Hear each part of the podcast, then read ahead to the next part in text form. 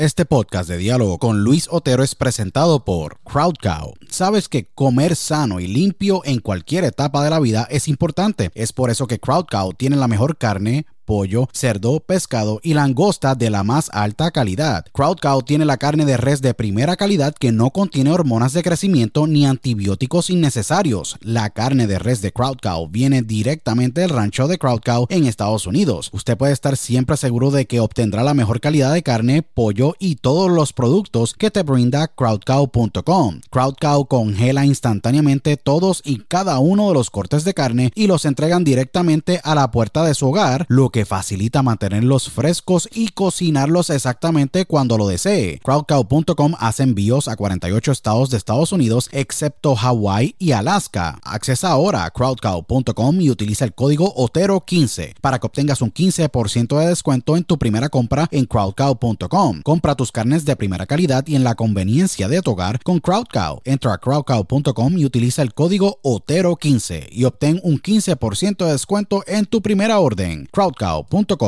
si padeces de estrés, ansiedad y otras condiciones de salud, tu solución es ThoughtCloud. ThoughtCloud.net manufactura el mejor CBD y los mejores productos derivados del CBD. ThoughtCloud tiene el CBD Isolate, CBD Full Spectrum, CBD en cápsulas, CBD en cremas y lociones, CBD en vapes de muchos sabores y los mejores CBD pre-rolls del mercado en sus sabores de Orange Crush, Dragon Fruit, Blueberry Splash y Sour Apple. El CBD de ThoughtCloud es espectacular y buenísimo, ya que tiene tremendos beneficios. Es 100% orgánico, ayuda a mejorar la ansiedad, estrés, bajar la inflamación, dolores crónicos, ayuda a la concentración y otras condiciones de salud. Visita thoughtcloud.net ahora para que hagas tu compra y utilice el código Otero en tu checkout o entra a dialogoconotero.com y accesa el link de ThoughtCloud en nuestro portal para que obtengas un 15% de descuento. Se los digo, ThoughtCloud ha sido increíble para mí y sé que lo será para ti. Nuevamente, accesa a thoughtcloud.net y utiliza el código Otero cuando vayas a hacer tu checkout para que obtengas un 15% de descuento en tu compra. thoughtcloud.net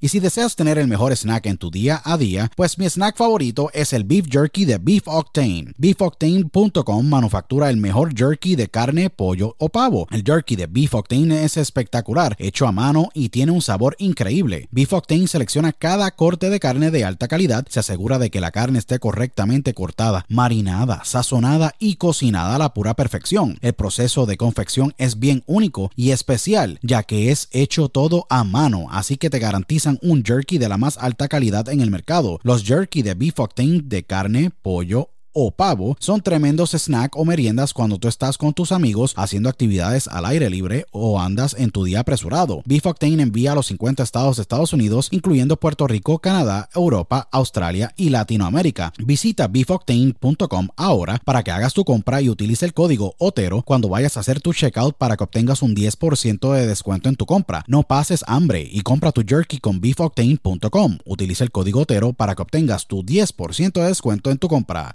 octane.com. Broadcasting live worldwide.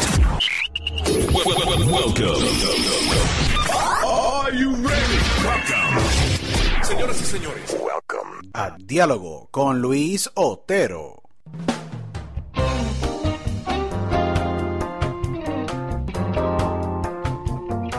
Bueno, bienvenidos a una nueva edición de Diálogo con Luis Otero. Aquí tu host, Luis Otero, agradecido con todos los miles y miles que nos escuchan. Síganos en todas las páginas de redes sociales, arroba THE de Luis Otero en Instagram, Diálogo con Otero también, en Twitter, eh, en Instagram eh, y son más de 100 mil y pico de personas que nos escuchan, así que agradecido con todos ustedes.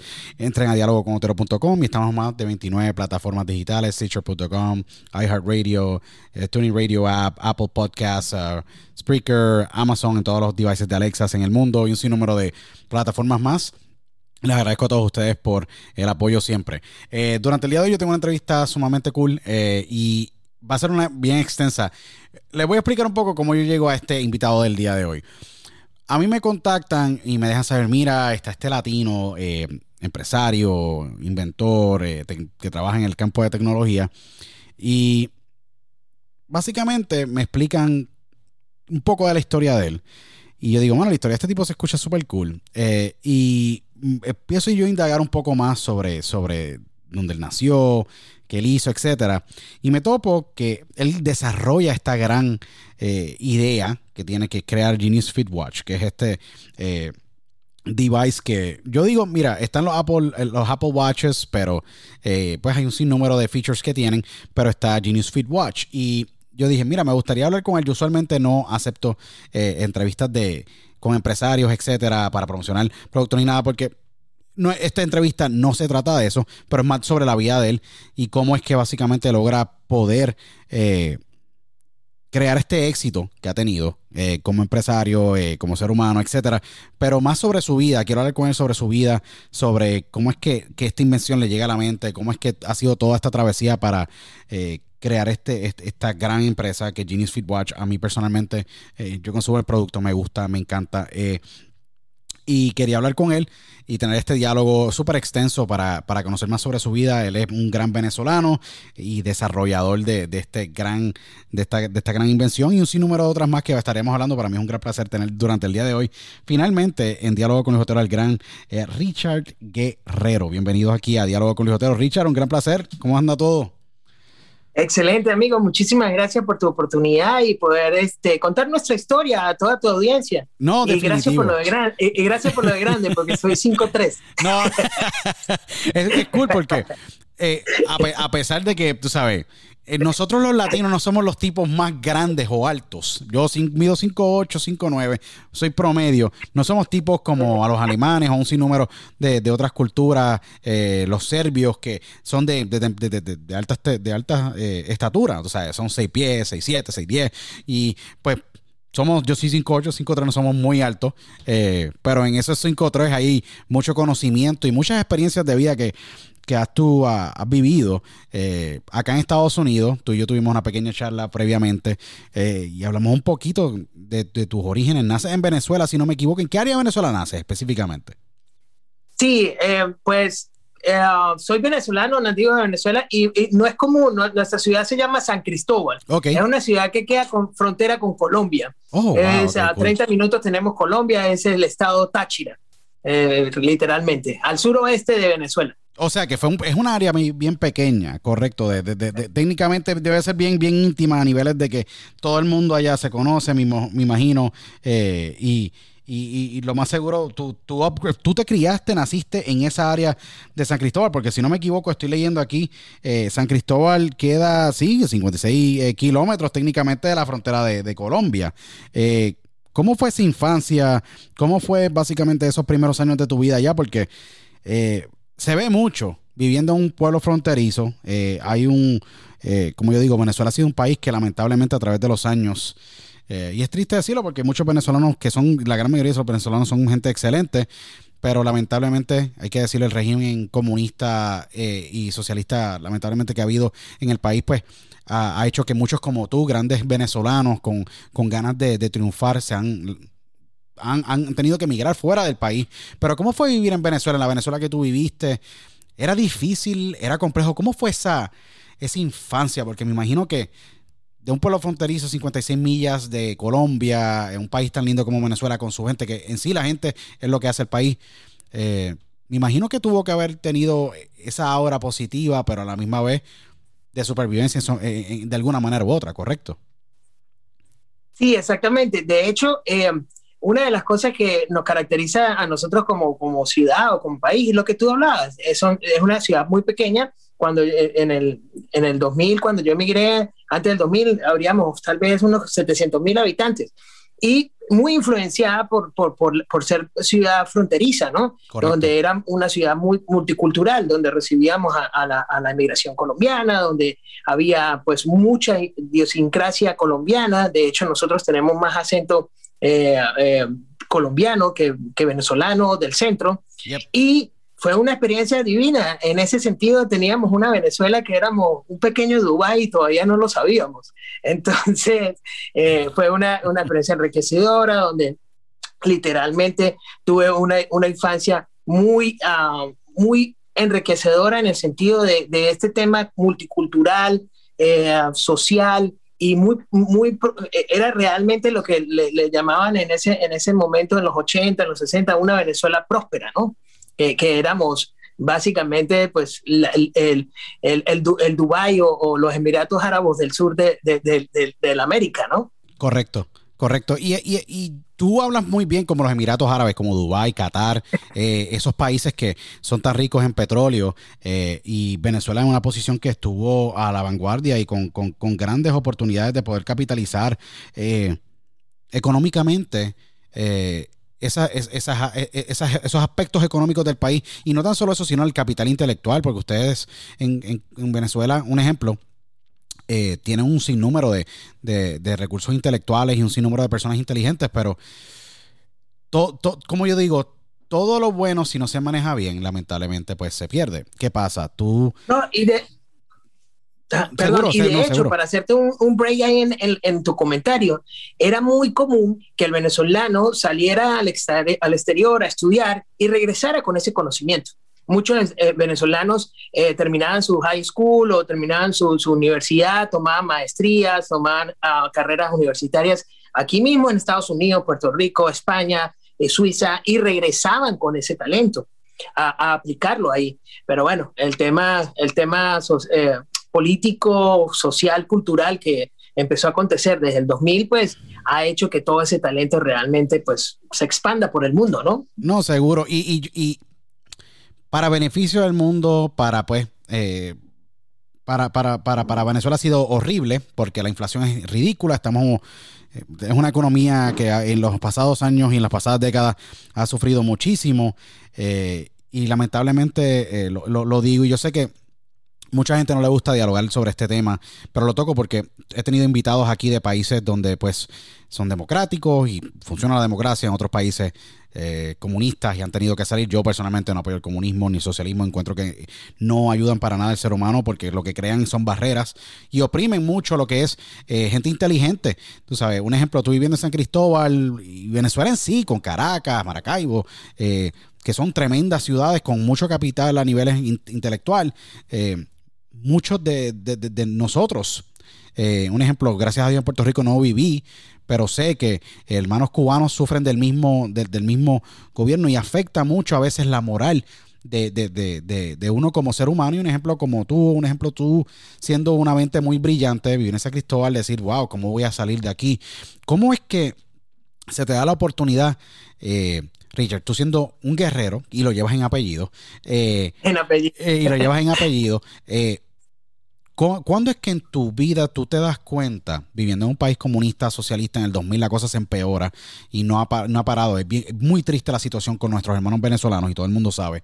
Eh, y por eso, por eso es que soy bien vocal y esto son expresiones mías sobre el comunismo y el marxismo y el socialismo. Creo que son cosas muy horribles donde lamentablemente mucha gente ha perdido la vida y no tan solo ha perdido la vida, sino que viven bajo estos regímenes que afectan psicológicamente al ser humano. Pero ¿cuándo tú decides en tu a temprana edad que tú quieres convertirte en un desarrollador. ¿Hay algún momento en tu vida, sea a tus 10 años, 9 años, 15 años, que tú dices, eh, yo quiero hacer esto? Porque tú tienes una carrera, si no me equivoco, estudias en Puerto Rico, en la universidad, y esto más adelante, pero entraremos en detalle en eso. Pero ¿cómo es que te inspiras tú? ¿Dónde fue que el punto pivotal en tu, en tu vida como joven eh, y en crecimiento en San Cristóbal que te, que, te, que te motiva a tú salir y empezar a crear?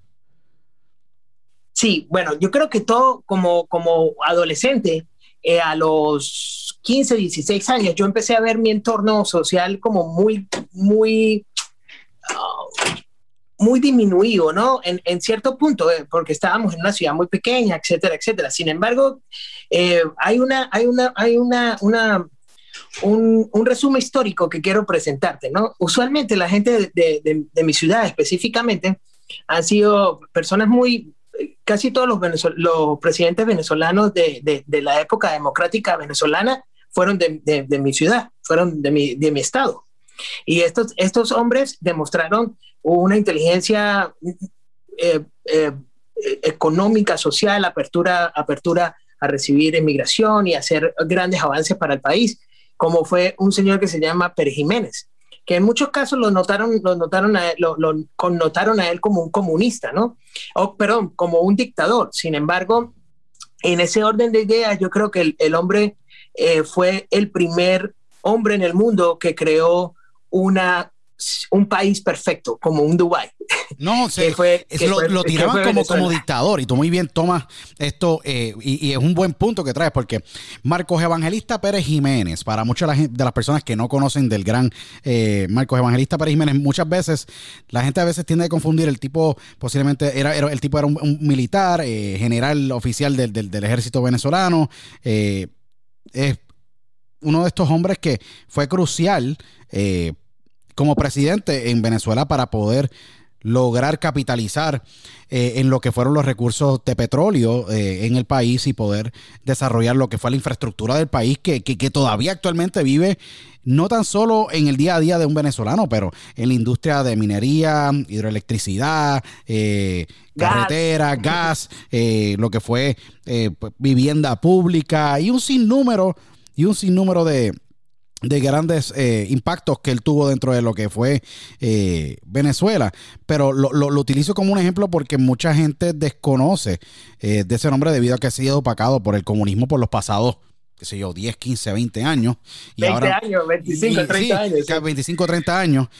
pero era un, fue un tipo bien visionario. Yo creo que muchas veces contra la voluntad de mucha gente, pero creo que pues el impacto se ve y fue un país donde pues libre, el libre comercio reinó. Venezuela en sus mejores tiempos los tuvo con él y luego pues lamentablemente conocemos la historia que vivimos hoy día, pero es un buen nombre que menciones, pero continúa hablándome sobre él porque yo creo que es sumamente importante resaltar esa parte. Empezando a conocer la historia en mi, en mi, en mi high school o en mi, en mi, en mi, liceo, empezar a, conocer que existían estos grandes personajes de, de, de, la historia venezolana y del mundo, porque el hombre fue realmente eh, fue el que puso en, en, en, en, vista el país venezolano, ¿no? Como, como potencia petrolera, ¿no?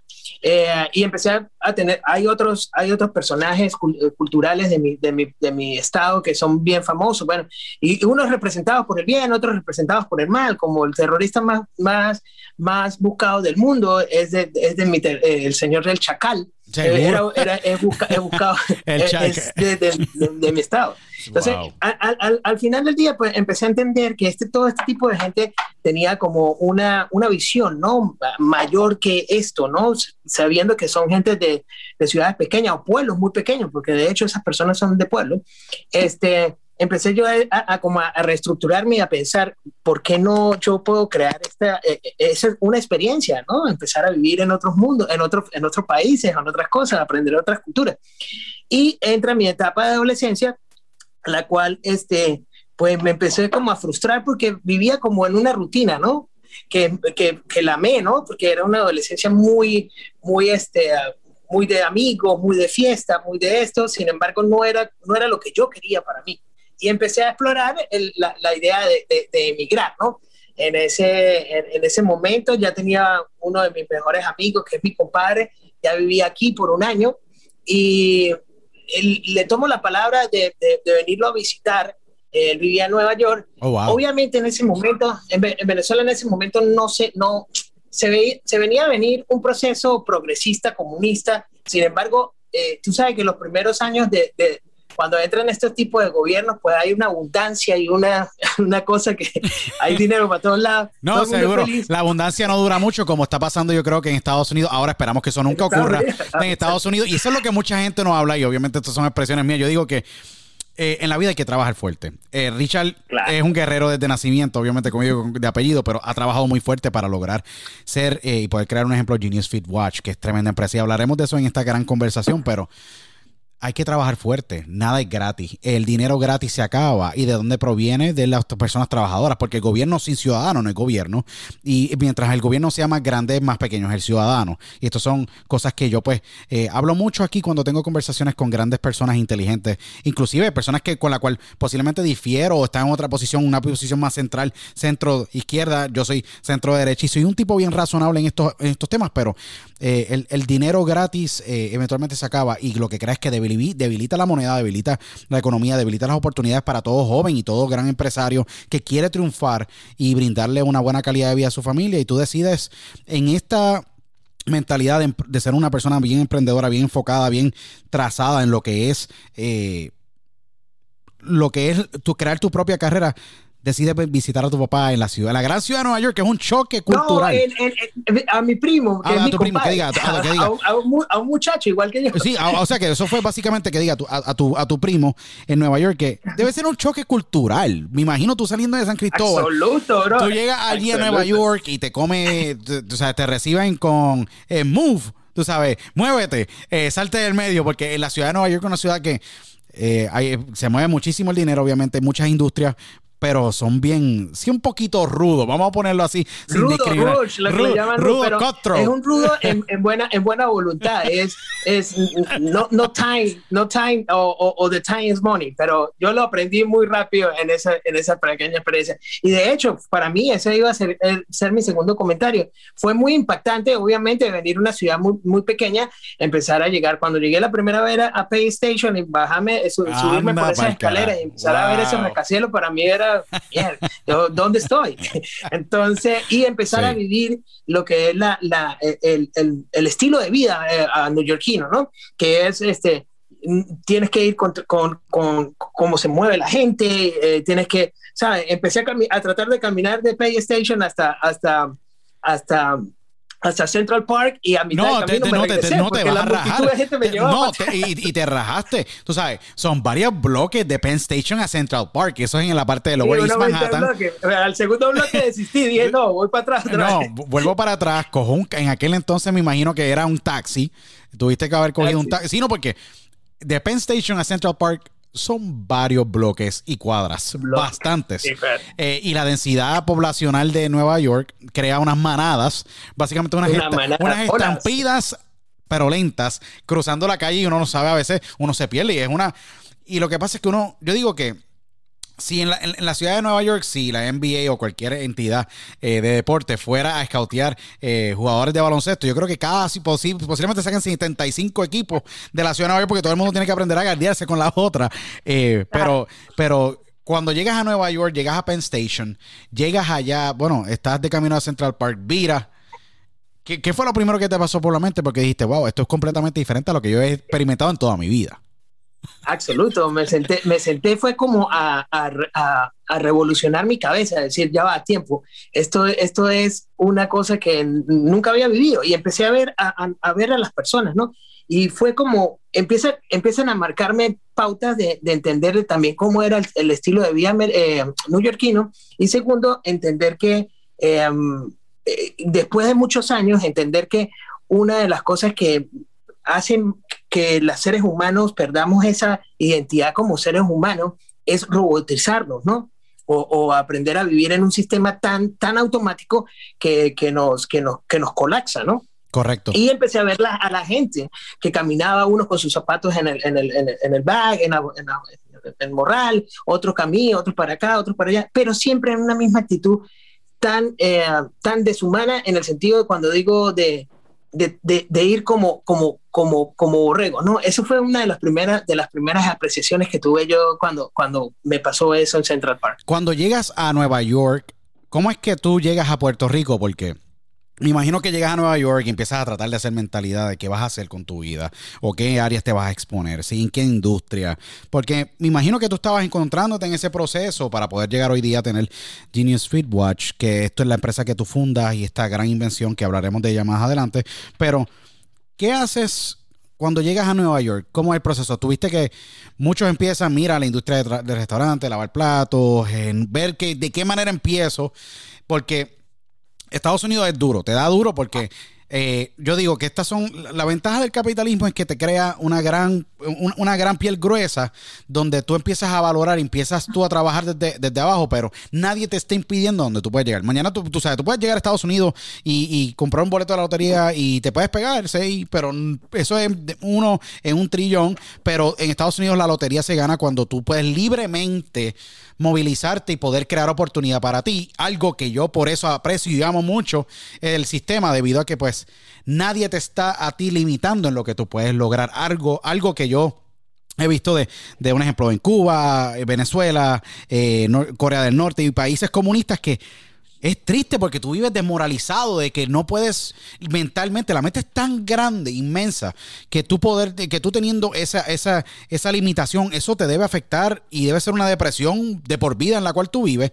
Llegas a Estados Unidos, ¿me entiendes? Aquí como Richard, yo y muchísimos latinos y millones de latinos hemos hecho, llegamos acá, trabajamos y, tenemos que picar piedra y empezar desde abajo para poder lograr lo que queremos. Cuando tú estás allá en Nueva York, ¿cuáles fueron esos primeros trabajos que te dieron a ti por lo menos esa motivación, aunque no era lo que tú querías trabajar, pero te dieron a ti por lo menos sentido de dirección poco a poco, y posiblemente te, te dieron sentido de dirección, te dijiste, no quiero trabajar aquí más, pero te motivaron a por lo menos tú decir, yo voy a hacer esto, aunque me tome 10 años, lo voy a lograr porque esta es mi visión. ¿Cómo fue que encontraste la visión tú en la ciudad de Nueva York para luego trasladarte a Puerto Rico y luego estar nuevamente radicado acá en Estados Unidos? Porque hay un proceso bien largo e interesante que hay que hablar sobre eso.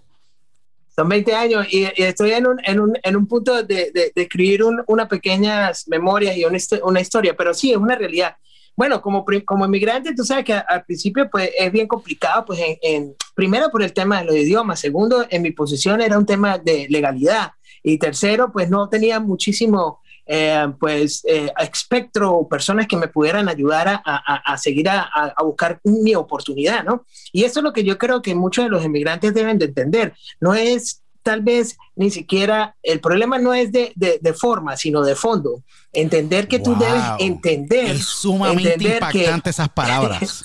wow. El, el, el, problema es que tú debes entender y volver a reactivar tu memoria de poder entender tu entorno quién está al lado tuyo, dónde está el restaurante, quién es el abogado, quién es el mecánico, cómo, cómo me muevo legalmente, qué es lo que hago, debo sacar una licencia, no debo sacar una licencia, debo aprender un mínimo de inglés, no lo debo hacer. Entonces, eh, eh, yo creo que ese es el proceso más frustrante en esa primera etapa de, de cualquier inmigrante.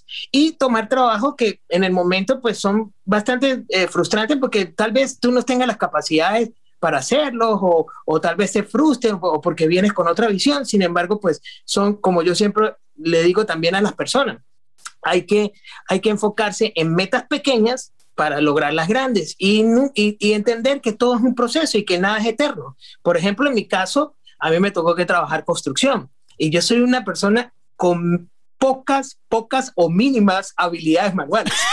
Yo no tengo, yo no tengo esa capacidad manual de, ¿sabes? De, de medir o estas cosas. Y eso que eh, tenía a mi, a, mi, a mi primo que era casi que el, el, el, el manager de la situación y, yo y me pusieron mi, mi voz construye Sintro y toda la cosa, pero nunca aprendí, primero porque no, no tenía la, el, el, experticio y, segundo porque no tenía la motivación. Entonces, bueno, lo hice por unos, unos cuatro o seis meses, la paga es muy buena, sin embargo, mis manos y mi, y mi ego fueron bastante destruidas, especialmente en el invierno de Nueva York. Oh, no, eh, y, y, empecé a buscar como otras oportunidades. Yo digo, ya va a tiempo. Yo pues era una persona con, eh, con un estatus legal, no con ningún estatus legal en ese país, no hablaba el idioma. Seguro, porque no hablaba el idioma. ¿Cómo fue ese proceso? Porque me imagino llegas acá a Estados Unidos, coges un avión, eh, y, esto es una historia bien inspiradora, que quede claro. Y, mira lo que tú has hecho y lo que has logrado y debes sentirte súper orgulloso de todo lo que has logrado. Y la gente todavía le falta mucho por escuchar, pero cuando llegas a Estados Unidos, se te, posiblemente se te expira la visa y tú dices, ¿qué hago? ¿Me voy o me, o me, quedo? ¿Verdad? ¿Por qué? Y tú decides quedarte y en cierta parte crear más credibilidad contigo, eh, eh, hacer el sacrificio y ganarte a través de la buena fe y trabajo constante, honesto, la credibilidad con el país. Y ah, la situación hoy día es muy diferente.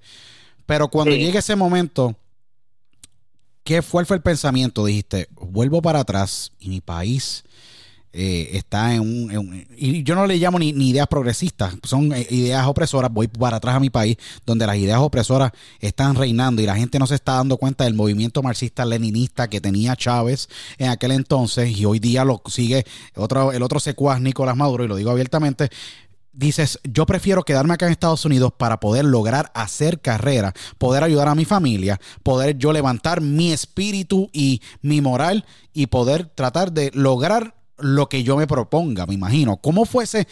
¿Cuándo ocurre eso? Me imagino cuando acabas esos seis meses en construcción o fue una noche donde te estabas quedando con tu primo y dices, yo quiero algo mejor para mí.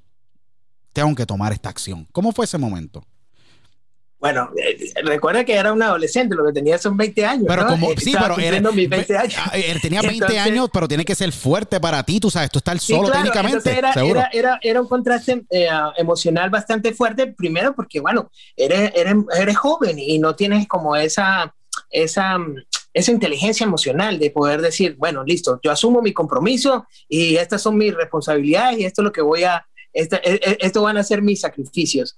Sin- Fue yo creo que eh, en un momento donde yo dije, no, literalmente Venezuela va a un, a a un tema bastante complicado y segundo, empecé a ver muchísimas otras oportunidades en este país. Cuando, bueno, Nueva York, tú estás allá, conoces cómo es el movimiento, empiezas a conocer otras culturas, empiezas a conocer otro tipo de, de maneras de hacer dinero, empiezas a sentir que empiezas a ver los judíos por un lado, a los, a los centroamericanos por el otro, a los Sí. rusos por un lado, a, los a, los a los a los irlandeses y todo empiezas a ver todo este sentido a los italianos empiezas a ver todo este sentido y empiezas a ver como todo esto eh, tienen un, un- criterio una manera de, de- de evolucionar como cultura y digo no Taima puede haber tiene que haber una manera también de, de, en este punto nosotros eventualmente estar en ese en esa posición y las historias empecé a conocer historias de personas que que habían emigrado 20 años, 30 años ya con sus negocios, etcétera, etcétera.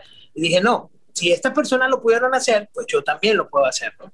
Eh, y empecé a motivarme a, a, a, a entender que era parte de, de, mi compromiso y mi historia, ¿no? Eh, dejé mi familia atrás, obviamente en esos momentos no existía nada de FaceTime, nada de estas cosas, comunicaciones de, de llamadas internacionales y esas cosas. Seguro. No lo había, me comunicaba muy poco con mi familia, eh, pero tuvimos como un buen, un, un, una buena una buena etapa, mi primo y yo, que eh, asumimos, estábamos muy jóvenes los dos, asumimos que nosotros éramos familia y que de ahí partía esto y que teníamos que cuidarnos y seguir adelante con lo que nosotros queríamos, ¿no? Qué cool. Eh, eh, cuando dejas tu familia, yo creo que para todos los que emigramos a Estados Unidos y en cualquier país que nos escuchan, nos escuchan mucho en Europa y Centroamérica y en otros países, cuando uno emigra a un país y deja a tu familia atrás, es uno de esos momentos en la vida con la cual uno nunca se olvida. ¿Por qué? Porque tú, me imagino, estás dejando, uno deja todo lo que vio o, vivió y lo que conoció toda su vida.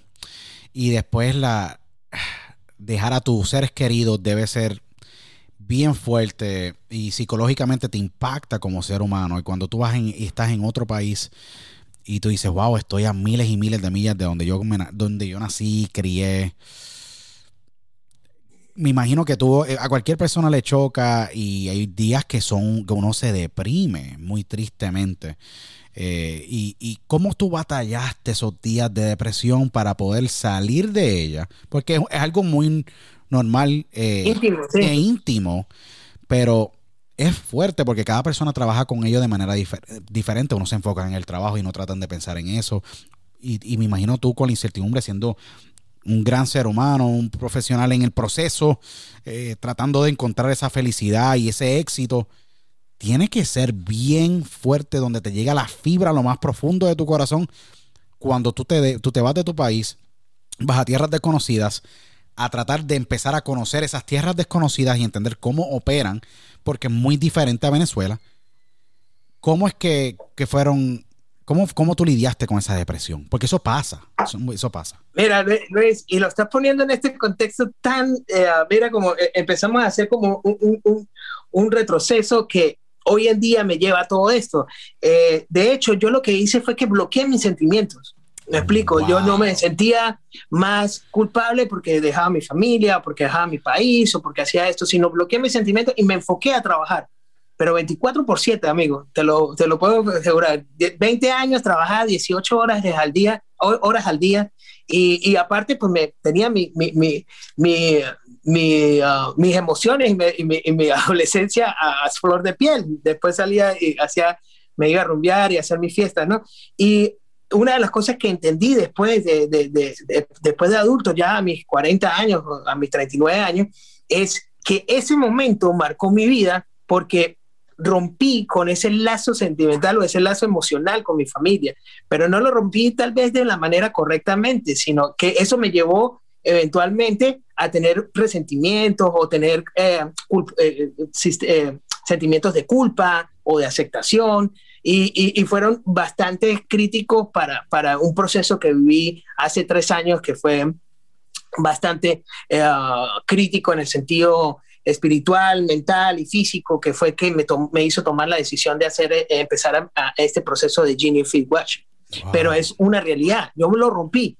Y lo que hice fue que me centré a, a trabajar. De hecho, después eh, del, del, trabajo de la construcción, empecé a buscar alrededor del área donde nosotros vivíamos restaurantes. Y yo decía, no, tiempo, mucho más fácil yo estar dentro de un lugar, no, toma, no, no, no a la intemperie del invierno de Nueva York, eh, en un sitio calentito y que puedo hacer más. Y, y yo tengo siempre, siempre me identifiqué como, como una persona, como le dicen los americanos, un personal tipo, ¿no? Que yo caigo bien, ¿no? Tú eres, un tipo personal, de, definitivo. también tiene que eh, ser, ser coherente con sus debilidades y con sus fortalezas. Y yo, yo desde muy, desde muy, muy adolescente sabía que tenía mi, mi fortaleza, esta fortaleza.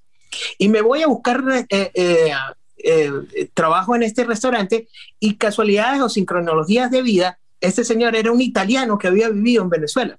Increíble. En Nueva York, en, el mismo medio de Nueva York. En Nueva York. Wow en los 70, en las épocas de Pérez Jiménez y todo este empuje que empezaron a emigrar muchísimos europeos a Venezuela. Y el hombre me dice, tú has trabajado en restaurantes, pero yo tenía la, la idiosincrasia colombiana que los colombianos le dicen a todo que sí. yo sí, por supuesto, yo nací en un restaurante. El primer día terminamos la jornada y me dijo, hijo, no te la fai, me dice el italiano, no, te la, no, sabes nada. Y yo le digo, no, pero aquí tengo muchas ganas de trabajar, amigo, en serio. Y claro, obviamente viviendo mi experiencia como constructor, el hombre eh, me apoyó.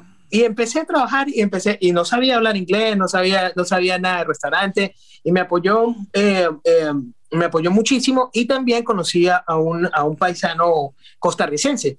Y esto me empieza a crear como esa, esa, esa identidad multicultural que nosotros inconscientemente en este país empezamos a tomar, ¿no? Que es nuestro amigo puertorriqueño, nuestro amigo venezolano, nuestro amigo colombiano, nicaragüense, y empecé como a explorar todo esa y empezar a entender todas estas culturas, los mismos italianos. Y cuando entro a, hacer el, eh, eh, trabajo de mesonero, eh, entendí que más que em, de, ser un trabajo era como una bendición, servir a la gente y, y aprender a tener cultura de servicio es, una cosa que tú puedes, tú, puedes pasar por la universidad más grande del mundo, pero si no tienes la, la, experiencia y empezar a entender realmente a los seres humanos cómo le pueden solucionar problemas, bro, yo creo que esa es la, mejor, es la mejor. la mejor experiencia que puede tener. Es la mejor escuela porque yo trabajo y yo tengo básicamente, soy partner en una empresa donde pues estamos en la, en la industria de de materias primas, de materias primas, químicos, etcétera, que es una industria de servicio, al igual en la cual tú como inventor tienes también, eh, estás sirviendo a un consumidor eh, y, a, un ciudadano. Un ejemplo en, en, en, esta nueva travesía en la cual entraremos próximamente en la conversación, vienes de esa cultura de servicio, empiezas a entender que la psicología, la psicología humana, algo muy importante y las conversaciones, uno como mesero está escuchando siempre lo que está pasando en la, la mesa y siempre le está dando oído porque tienes que estar bien aware si hay algún tipo de, de, petición que te está haciendo ese cliente en el restaurante. Correcto, complain o lo que sea. ¿Qué pasa? De ahí me imagino es que tú nace como que esa semilla de que yo tengo que hacer algo para que eh, me imagino que la gente utilice, eh, pero no sabías en aquel entonces qué ibas a hacer. Me imagino que, ¿cuánto duras tú en ese restaurante y cómo es que te trasladas a la Universidad del Turabo, si no me equivoco, a estudiar a la Universidad del Turabo? Eso el Instituto Ana Jiménez de, Puerto Rico. En Nueva York estuve casi tres años, cuatro años y he decidido este, mudarme a la Florida. Oh, eh, cuando me mudo a la Florida, otra vez empezar el proceso, porque como yo le trato siempre de explicarle a, mi comunidad o a la comunidad de, migrantes, el proceso no pasa una vez, sino puede pasar cinco o seis veces, pero debes entender que lo primero que debes hacer es entender tu entorno. Y después que empiezas a entender tu entorno, tú empiezas a tomar decisiones. Y, una de las cosas que, que, nos mata a nosotros como latinos, eh, que tengo un amigo coreano que dice que nosotros somos tan, tan, tan talentosos, pero que tenemos un, solamente una debilidad, que nos creemos expertos en todo. Definitivamente te tengo, la tengo que dar en el, la diste en el clavo, porque yo creo que muchas veces el orgullo del latino se interpone en pedir ayuda algo que yo creo que a través del tiempo yo he mejorado y, igual tú para poder llegar a, la posición que estás actualmente.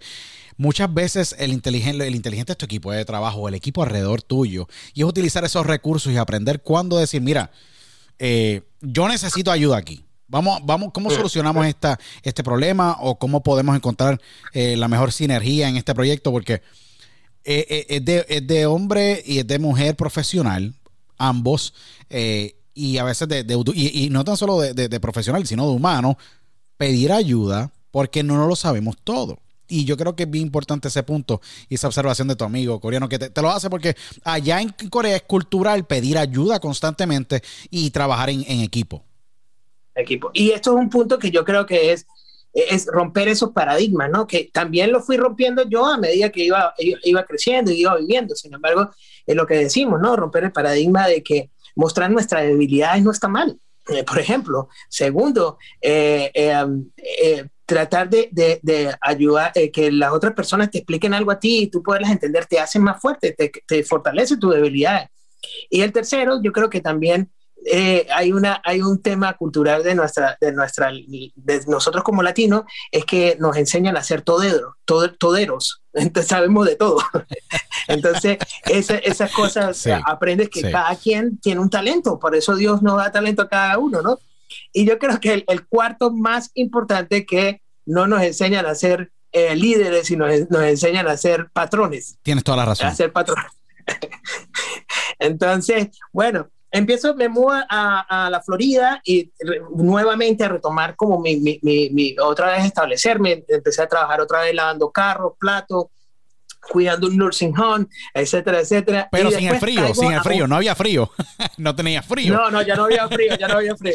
Pero este, era, era, un proceso como de adaptación de unos primeros cuatro o cinco meses mientras yo entendía cómo trabajaba todo el sistema y encontré nuevamente mi rubro en el tema de servicio en restaurante y consigo un restaurante en, en la ciudad de Tampa eh, donde, me, donde me rechazaron mi propuesta de, de, de servicio o de o que fuera empleado por ocho veces, amigos. Ocho veces fui yo a buscar trabajo en ese, en, ese, en ese restaurante.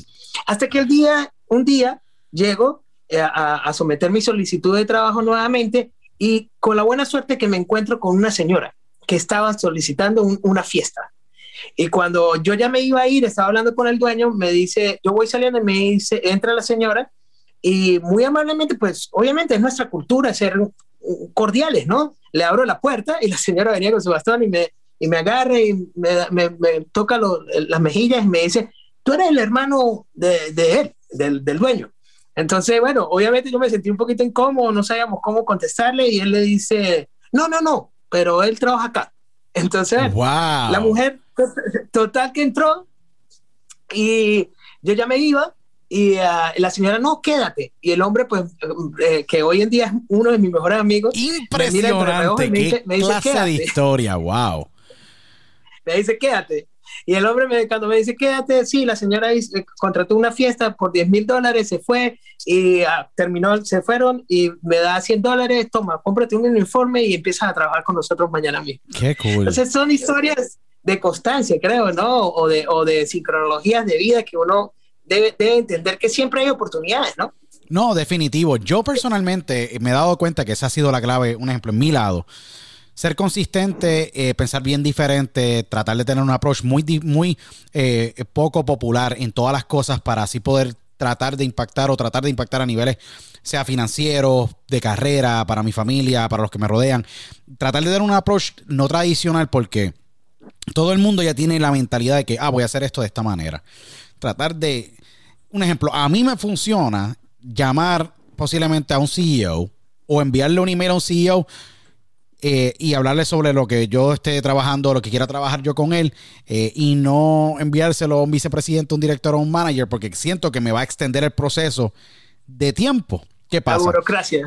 no, por eso que, los negocios a veces se convierten en burocráticos, en mucha política, y más de la política que recibimos todos los días por la prensa, que puede ser falsa, correcta, no sabemos muchas veces porque lamentablemente estamos llenos de un mundo de información y desinformación, que es lo más difícil. De un mundo de información desinformativa. Correcto, sí, no, por eso que, que, es bien difícil discernir, pero yo a veces digo, ¿sabes qué? El tiempo es tan costoso, yo voy a tratar lo posible de ponerte, poder llegarle arriba y así me elimino cualquier tipo de situación. Y a veces, muchas, muchas veces, porque hay tanto filtro eh, para poder llegar ahí arriba, a veces cuando le llega arriba, te dan el tiempo y a veces, muchas veces el resultado es muy positivo debido a que no están expuestos a tanta, eh, o mejor dicho, esa solución que tú le quieras brindar o ese, o ese producto o lo que sea. Y, y, te hace diferente, porque te miran diferente. Este tipo le llegó ahí arriba, no sabemos cómo, pero no pasó por la parte de aprobación, como se le dice, gerencia, director, vicepresidente, hasta ahí arriba. Que yo creo que esa, ese approach no tradicional para mí ha sido exitoso, para ti ha sido muy exitoso. Muy exitoso. Yo creo que es crear empatía, ¿no? Y, y, una de las cosas que también he aprendido, obviamente, en mi proceso educativo y también de experiencia de vida, es que hay que tratar de buscar similitudes entre las personas que tú vas a hablar para que puedas realmente ser impactante o como le dicen los gringos tener engagement. Seguro. Eh, y pero pero de una manera de una manera natural no no de una manera porque no uno, no puede forzar las cosas porque cuando tú lo haces trabajar inmediatamente pues no hay no hay sinergia no hay energía no no va a pasar.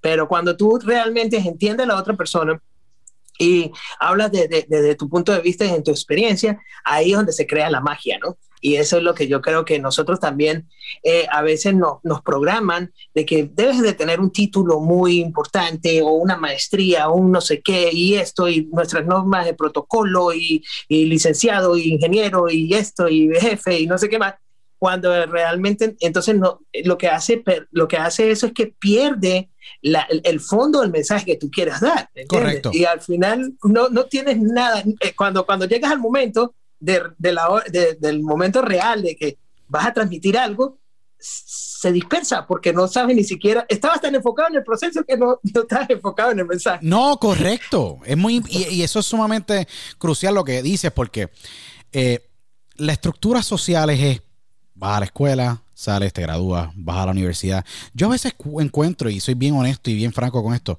la universidad no es para todo el mundo. Hay muchas personas que no deciden y no creen que la universidad es para ellos y muchas veces deciden, eh, como yo digo, entrar en la universidad de, de conseguirse un buen mentor de conseguirse una que es muy importante, muchas veces es más crucial y mucho más impactante tener esa experiencia con un gran mentor en cualquier segmento de industria que uno quiera laborar o hacer carrera. O la, como yo digo, también está la Universidad del YouTube. A veces, lamentablemente, eh, no, a, veces no, lamentablemente, a veces agraciadamente tiene, uno encuentra, quiere hacer algo en el área, cualquier área, sea entretenimiento, sea tecnología, sea construcción, sea eh, cualquier campo, y uno puede pues autoinstruirse, y que son herramientas creadas de, en esta época. Y yo por eso digo que a veces la estructura o lo que nos obliga a la sociedad o, esa presión social de querer ser un licenciado o ser un doctor o un enfermero, posiblemente en tu corazón tú no querías ser enfermero, posiblemente tú querías poder crear tu propio restaurante, podías, que, querías crear una propia empresa de, de accesorios eh, para la industria, ¿me entiendes? Eh, de mujeres o la industria de fashion de hombres o hay un sinnúmero de pasiones porque en la vida pues cada persona tiene una pasión y en tu, y en tu caso, eh, tú estando en Miami, eh, vas encontrando y, y ahora y, en la, y, cuando estás en Tampa también, cuando se da este suceso magnífico, que a veces la vida obra por esos caminos misteriosos y ese momento tú te acuerdas todos los días, porque fue un turning point donde tú pudiste reconocer que hay algo especial que esa aura que tiene Richard Guerrero, pues puede afectar a la gente de una manera positiva.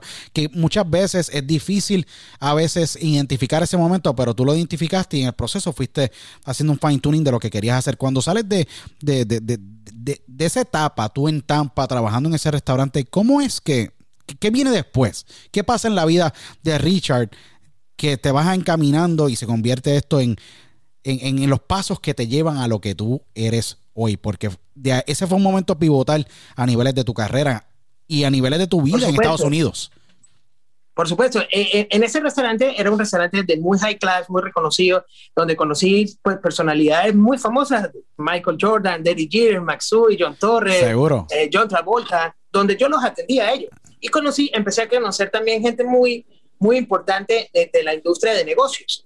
y hay un señor que se, que, empecé a crear una relación con él muy, muy, muy, muy amena y muy sincera, donde yo era su mesero. Y el señor simplemente iba a, que, su, familia y él se sintiera contento. Eh, y empezó como, empezamos como, él me empezó a entender eh, como cuál era mi visión o mi sueño de ser emprendedor o empresario. En ese momento le llamábamos empresario, ¿no? Y entonces eh, él, él, fue dándome la base, obviamente era una persona muy, con mucho dinero y realmente muy talentosa, y empezó a darme como a decir, mira, Richard, eh, pues enfócate en esto, haz metas a corto plazo, haz esto, y empezamos a crear una relación muy bonita, ¿no? Y empecé con, abrir mi primer restaurante, eh, y, en Between trabajaba en, el restaurante también. wow, tú, eras, dueño de restaurante, trabajabas en el restaurante, más el dueño del restaurante. Miren qué interesante. Y el dueño del restaurante era tu mentor en el restaurante que tú abriste mientras tú trabajabas para él.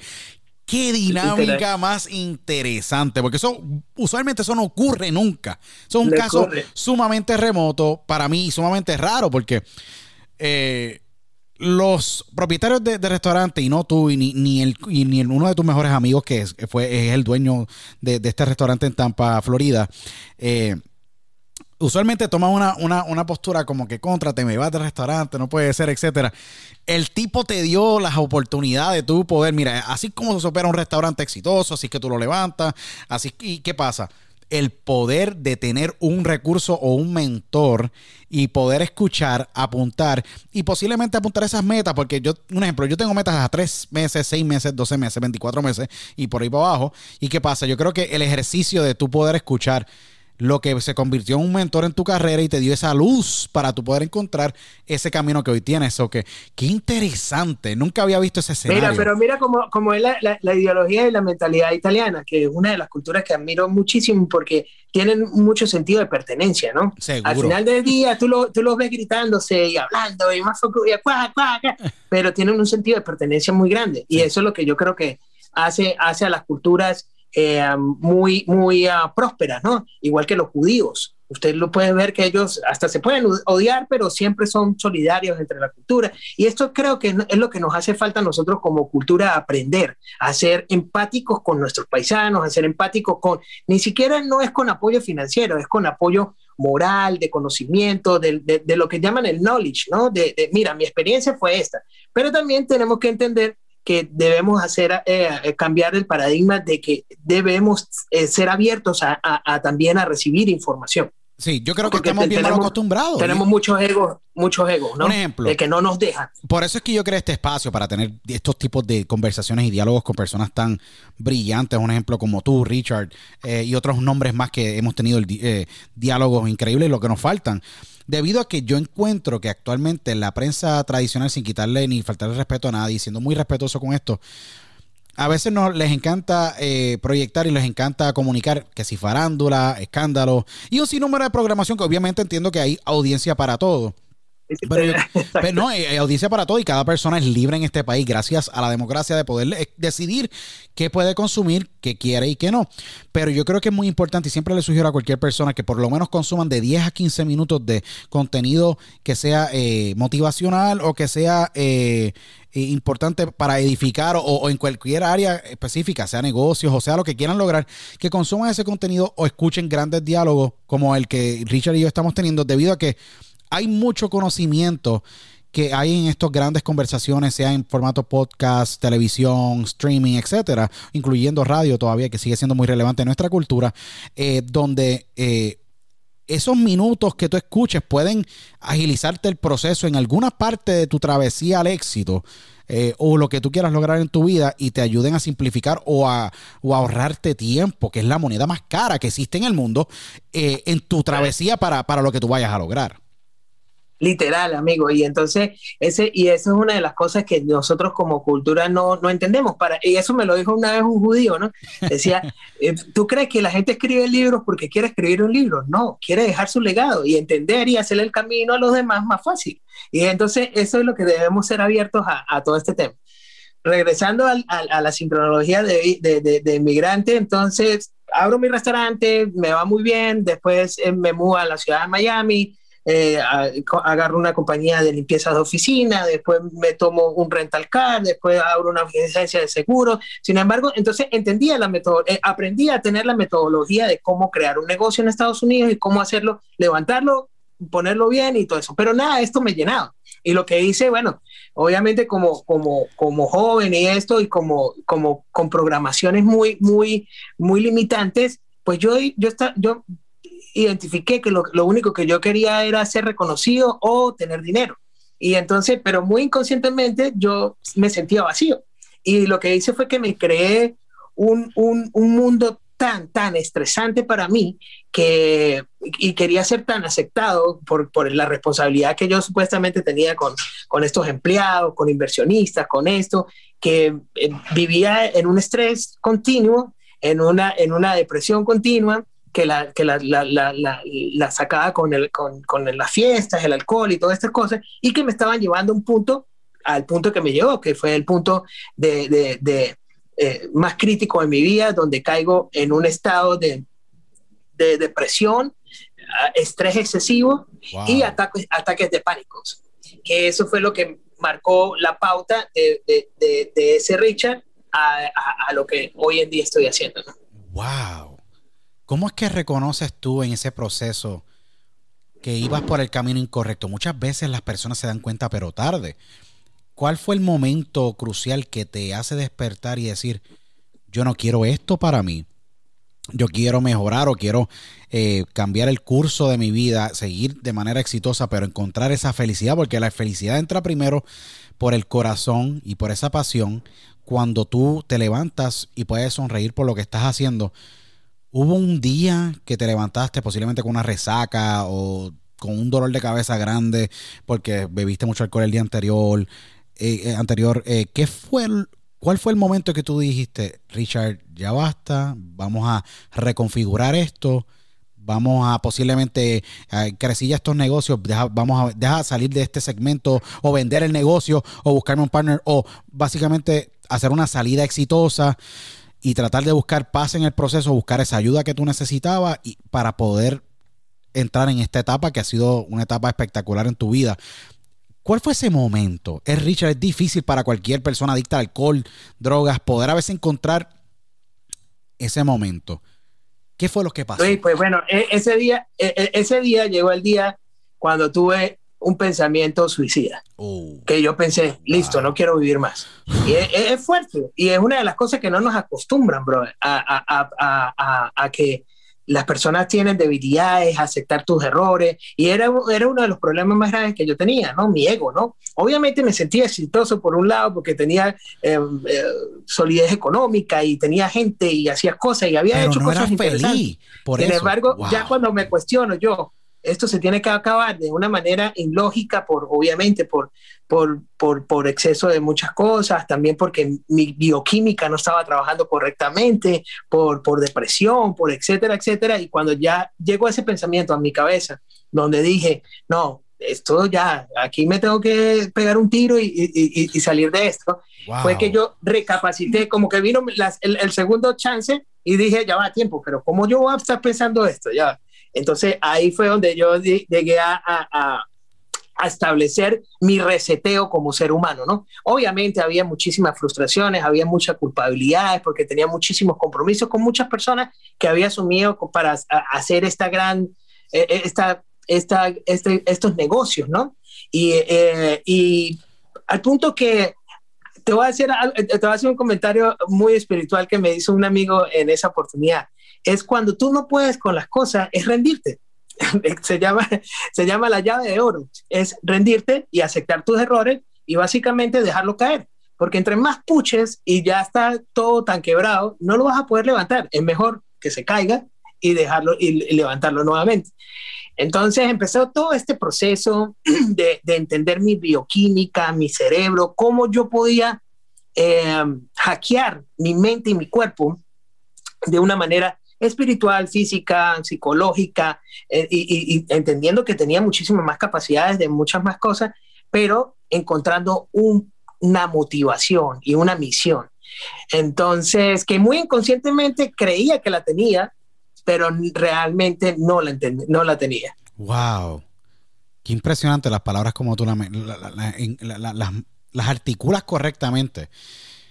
Y es bien importante entender de que este capítulo, al tú aceptar y, levantarte y rendirte, porque uno se rinde, y la humildad y, el reseteo mental y, esa humildad y, el tú aceptar esos errores y decir, mira, eh, necesito ayuda eh, y tengo que levantarme y levantarme mucho mejor, que esto es algo que le pasa a muchas personas.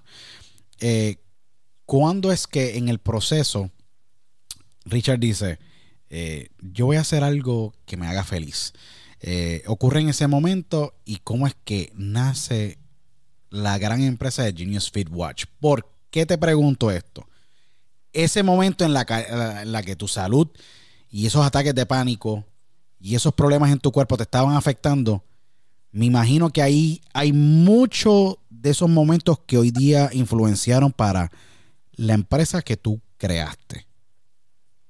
¿Cómo es que se obtiene la, motivación y en qué parte de, después de esa etapa tan fuerte es que tú decides crear Genius Fit Watch y, se convierte en este gran proyecto de vida donde tú no tan solo trabajas una aplicación, tienes este gran reloj donde te ayuda a, vivir un estilo de vida mucho más saludable, al igual que tiene este este feature espectacular del coronavirus, COVID-19, etcétera.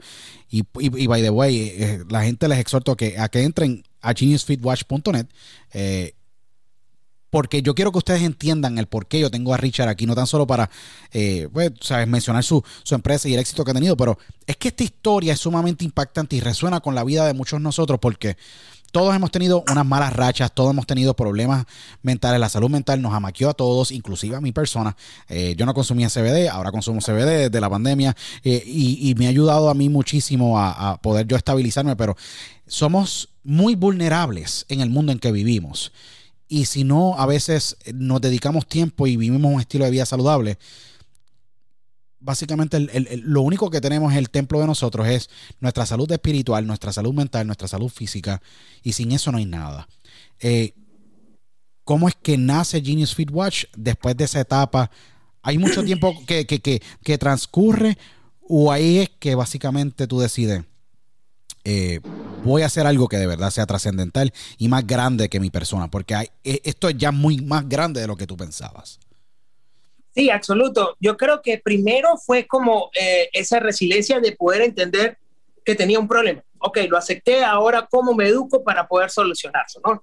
Y este, empecé como, a, uno fue pues la parte educativa de, entender que nuestro cuerpo genera bioquímica, de que, por ejemplo, tenía muchísimos problemas con, con, la, con la obesidad, también con, temas muy comunes que nosotros como hispanos no tocamos por un tema de, de egos y de, y de, y de, y de, y de cultura. Mis problemas eh, hormonales tenía obviamente cuando tienes depresión y cuando tienes este ataque, eh, todo este tema de ataques de pánico y estrés excesivos, tus niveles de testosterona bajan y, y, empecé a, a notar mi energía que, y también mi parte sexual y también mi desenfoco eh, porque la testosterona no solo trabaja la parte, eh, la parte sexual, sino es importante. Es, tu, es, tu, glándula, tu glándula de vida, especialmente para los hombres, ¿no? Y poder entender que estaba desenfocado, tenía mi mente tan, tan, tan dispersa y, y empezar a educarme en todos estos temas de bioquímica, de tecnología, empecé a utilizar este tipo de dispositivos los que están disponibles en la industria, porque obviamente una de las cosas que me gustaba más eran los ataques de pánico, porque realmente cualquier persona que haya experimentado un ataque de pánico, es horrible. básicamente siente que es su día. Es, no, es horrible, es horrible, es horrible. Tú mencionas ataques de pánico. En, durante la pandemia, yo con el tren de trabajo que tenía viajando, etcétera, eh, te, te hacen un roadblock así de grande. Eh, es fuerte, de verdad. Es muy fuerte y, y muy crucial cuando uno siente un ataque de pánico. Uno cree que se que el mundo se le viene abajo. Ya, muriste, moriste, los, los ataques de, taquicardia, etcétera, etcétera. Entonces yo decía, bueno, ya va, entonces puedo entender que es algo mental que está afectando a mi cuerpo, ¿cómo, ¿cómo puedo saberlo? Y empecé a utilizar este tipo de dispositivo. Dijo, bueno, eh, ok, tengo un ataque de pánico, pero este, mi ritmo cardíaco está acelerado, pero mi tensión arterial no. Entonces empecé a entender, ya va, entonces empecé a nivelar un poco más lo. Sin embargo, para mí fue bastante complicado, primero porque no tenía ninguna experiencia en temas de tecnología, ni analítica de data, ni analítica, ni, era, ni soy un experto en en, educación física o médica. Entonces dije, eh, obviamente en, este, en esta diversidad de los años pasados que había sido developer de negocio, dije, aquí hay una oportunidad, en el sentido de que este, empecé a probar todos estos dispositivos y tuve un costo pues elevado entre un dispositivo y el otro, gasté más o menos mientras podía entender cómo... cómo, yo me imagino, seguro. Tuve, casi casi de dos mil dólares. Sí, no, por eso que es fuerte, porque yo me imagino tú siendo un gran empresario, tú tratando de ensamblar este dispositivo para poder llenarle las necesidades médicas, eh, de ingeniería, poder tener información de los doctores, especialistas eh, en, en ejercicio, más el software, más las patentes, más todo lo demás. Eh, los costos van subiendo en un mercado que básicamente eh, está siendo controlado por las mayores compañías tecnológicas. Tú eres un duro, te avientas al mercado y dices, mira, yo voy con todo aquí, si fracaso, fracaso, no importa, lo tengo que hacer porque lo tenías que hacer, tú lo tienes, tenías que sacar del sistema. ¿Cómo es que tú llegas de dos mil dólares por dispositivo, que eso es algo muy importante, a tú poder decir, sabes que yo puedo ahora brindárselo a un mercado para que cualquier latino, cualquier americano, cualquier ciudadano de este bello y precioso mundo que vivimos, eh, pueda utilizarlo y pueda adquirirlo, porque son, es un proyecto de supply chain y la gente menciona estas cosas y la gente va a decir que supply chain es básicamente es el efecto dominó desde que se manufactura la materia prima, desde que se lleva básicamente a la línea de producción, de cómo se compone eh, el rubber o básicamente la goma, de, que son los straps, el, dispositivo. Es bien complejo todo para poder llegar a ese costo. ¿Cómo es que tú llegas con todo tu equipo de trabajo a poder lograr crear este dispositivo y poder desarrollar algo que, que es muy especial? Bueno, una de las cosas que eh, no, no tuve nunca miedo del tema de, desarrollar un dispositivo con unas competencias tan, tan posicionadas en la industria es el, e, ese es otro paradigma que nosotros debemos cambiar como, como emprendedores o como empresarios. Es que estas industrias, más bien de, de tener miedo, tenemos que entender que ya comprobaron el mercado y que básicamente no van a poder, no tienen la capacidad de cumplir con todo el mercado. Al final del día, existe una oportunidad de nichos pequeños y deberíamos, y, y, es ahí donde vi yo mi oportunidad, donde eh, puedo enfocarme en, en, mi comunidad cuando sé cómo hablarle, sé cuáles son sus problemas y sé cuántos somos. Y, y al final del día, esa era mi propuesta de valor. Y lo que y tratamos y lo que estamos tratando de hacer con, la, con, con Guinea Feed Watch es, es educar a nuestra comunidad a entender que la biotecnología ya está aquí. Dejaremos, dejaremos de ser seres humanos o homo sapiens para ser homo dioses hombres asistidos por tecnología. Wow. Obviamente, en el proceso de todo este desarrollo, hay que entender y adaptarnos también al el, average ticket, como dicen los americanos, cuánto es el promedio que una persona puede gastar por esto, porque mucho de nuestra comunidad utilizan este tipo de dispositivo no para cuidar su calidad de vida, sino por un estatus de vida.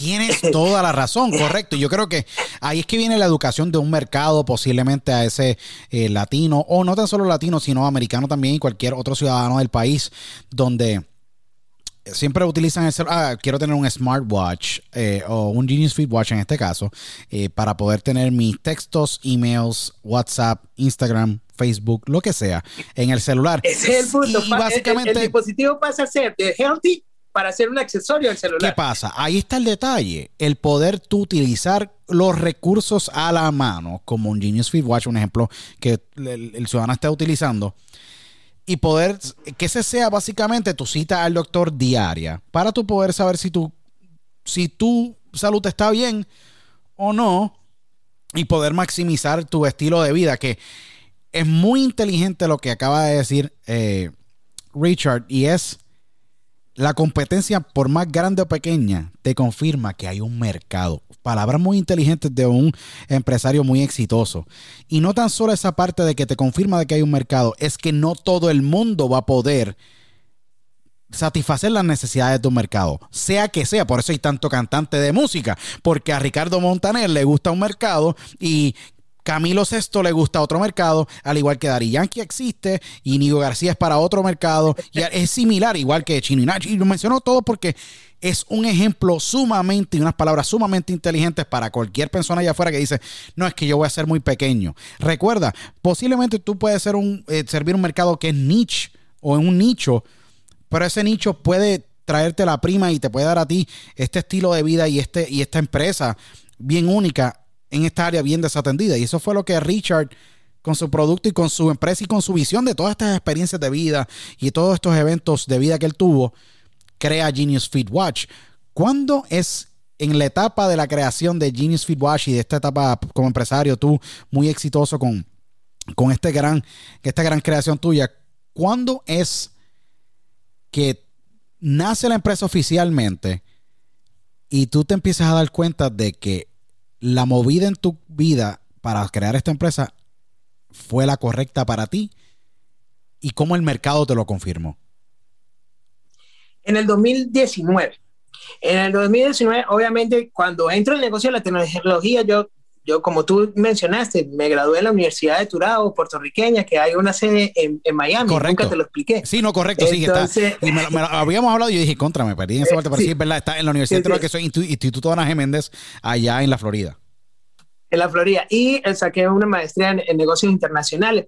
Y entonces, una de las cosas que eh, empecé a notar eh, en este proceso es aprender el proceso, pero había sido developer de, de negocios tradicionales. Y estos negocios tradicionales, en cierto punto, pues tienen muy muy tangibles las pautas que hay que seguir para poder conseguir los resultados que uno quiere, ¿no? como te dije, el rental car, etcétera, etcétera, y, la limpieza de oficinas, etcétera. Entonces, cuando paso al modelo digital, es un modelo totalmente diferente.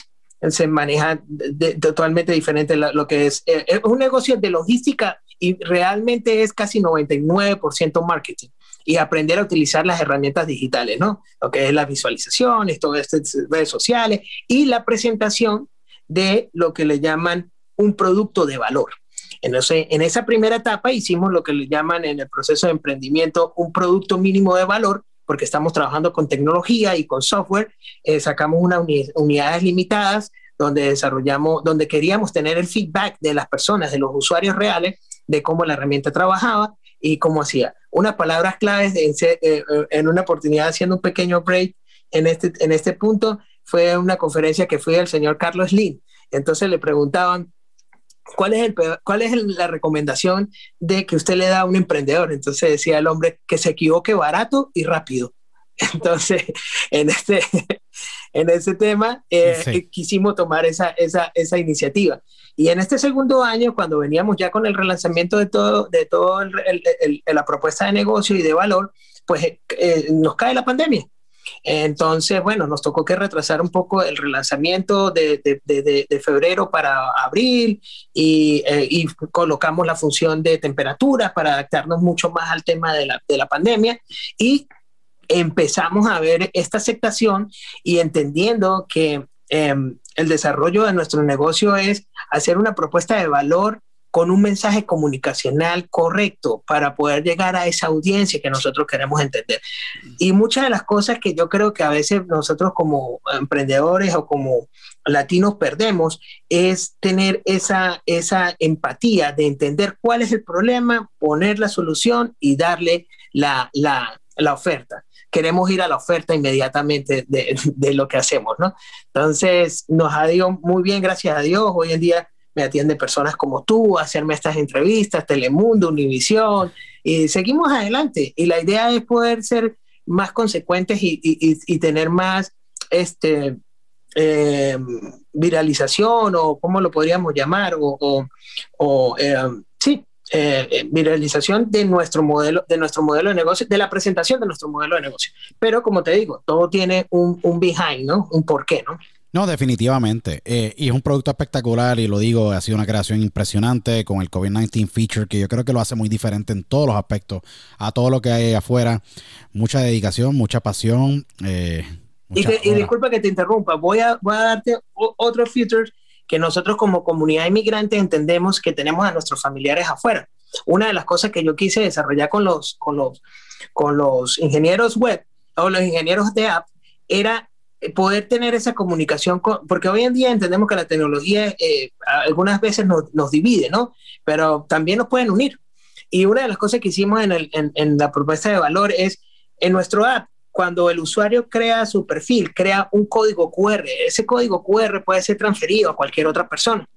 Y, ese, y esa otra persona lo puede monitorear en tiempo real desde cualquier parte del mundo. ¡Wow! ¡Qué impactante!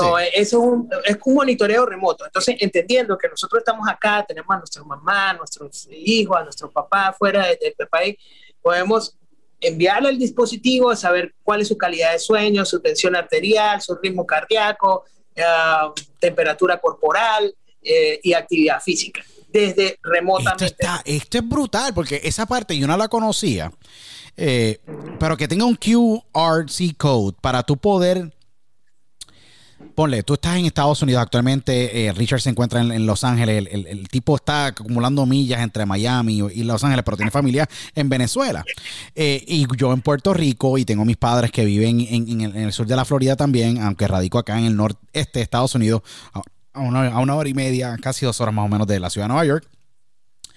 Eh, es impresionante tener este, este tour porque así tú puedes monitorear esos seres queridos tuyos eh, y esos padres que a veces ya entran en edad eh, y monitorear la salud a través de un dispositivo como este. Creo que esto es el único device en el mercado que tiene esta opción tengo entendido yo, Richard, que tú puedas hacer esto a través de un QRC code y, que puedas tú monitorear eh, la salud de tus seres queridos.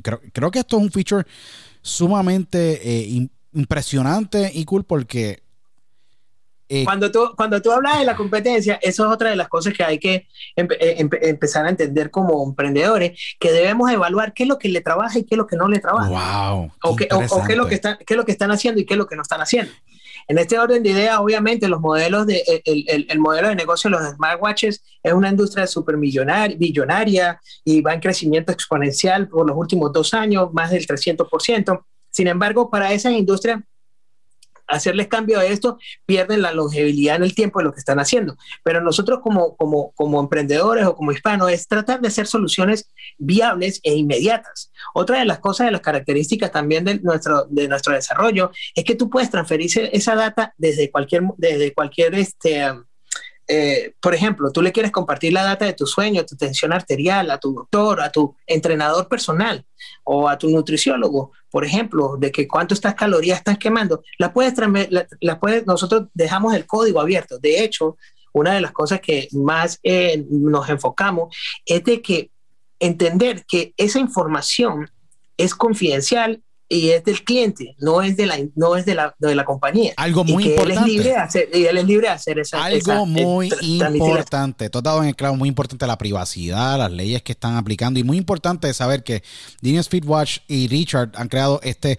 ecosistema muy positivo donde la confidencialidad y tu protección privada reina.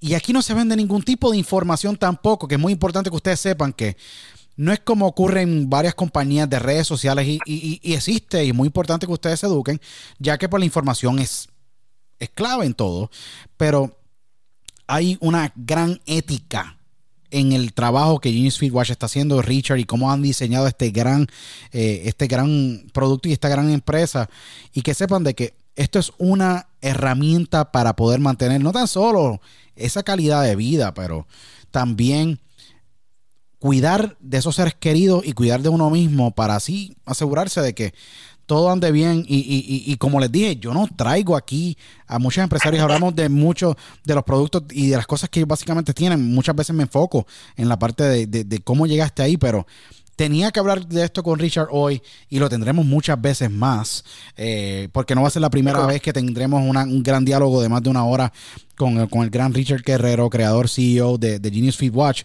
pero yo quería que por lo menos el primer episodio que yo tuviera con Richard, ustedes conocieran sobre esta magnífica herramienta que creo que es muy vital para el estilo de vida que hoy día, en mayormente en las grandes partes del mundo, se vive. Y Richard y su equipo de trabajo han hecho un, trabajo espectacular y creo que es sumamente eh, crucial y sumamente de admirar que un venezolano, un latino, con todos los obstáculos y vicisitudes que pasó para poder lograr eh, el éxito que ha logrado y poder lograr esta gran empresa después de casi más de 20 años en Estados Unidos, si no me equivoco. Eh, lo ha podido lograr eh, con trabajo, con el sudor de su frente, reconfigurándose él en el camino, entendiendo muy bien sus virtudes y sus defectos y levantándose varias veces en el proceso para lograr este gran proyecto de vida que le cambió la vida a él y le ha cambiado la vida a muchísimos eh, con lo que es Genius Fit Watch y, esta creación tan impresionante eh, que como fundador y CEO de la empresa tú has creado. Richard, ¿dónde la gente puede adquirir eh, Genius Feed Watch? Eh, sé que pueden accesar a geniusfeedwatch.net.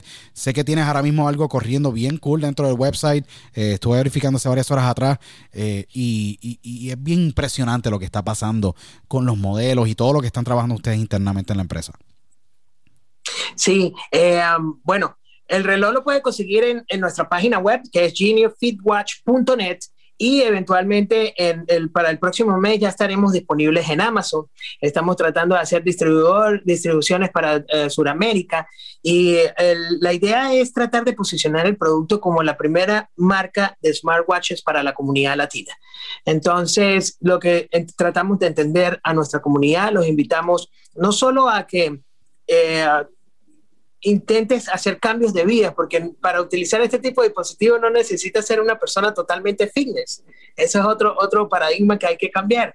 Y segundo, de que con este tipo de herramienta vamos a poder tener más tangibilidad y salir de esas dos grandes pandemias o de la pandemia que es real, la pandemia que es real, que es el estrés y la depresión, amigo. No, definitivo. Eh, Richard, yo te tengo que tener aquí de vuelta nuevamente y tenemos que hacer un episodio específicamente de, las estrategias que tú utilizaste y, hablar un poco más a profundo sobre la salud mental, el pánico, la depresión. Y, sabes que esta es tu casa, Richard. Nuevamente entren a geniusfeedwatch.net. Eh, gran Latino, apoyen a este gran empresario, su empresa y todo, todo el equipo de trabajo de Genius Feedwatch que están haciendo una labor espectacular. Richard es un dynamo para mí en nuestra industria, eh, y no tan solo en la, industria, sino en nuestra comunidad, eh, y está creando mucho impacto positivo a través de todo lo que él está haciendo. Yo creo que es digno de admirar. Sabes que esta es tu casa, Richard. Te aprecio, te respeto muchísimo. Pero tenerte de vuelta lo más pronto posible. Hablaré con tu equipo de trabajo para tenerte de vuelta. Yo sé que tú tienes una agenda sumamente, sumamente eh, cargada. Eh, y las millas y las miles de millas están obviamente creciendo debido a que tú estás creciendo una empresa y es mucho trabajo, es mucha carga.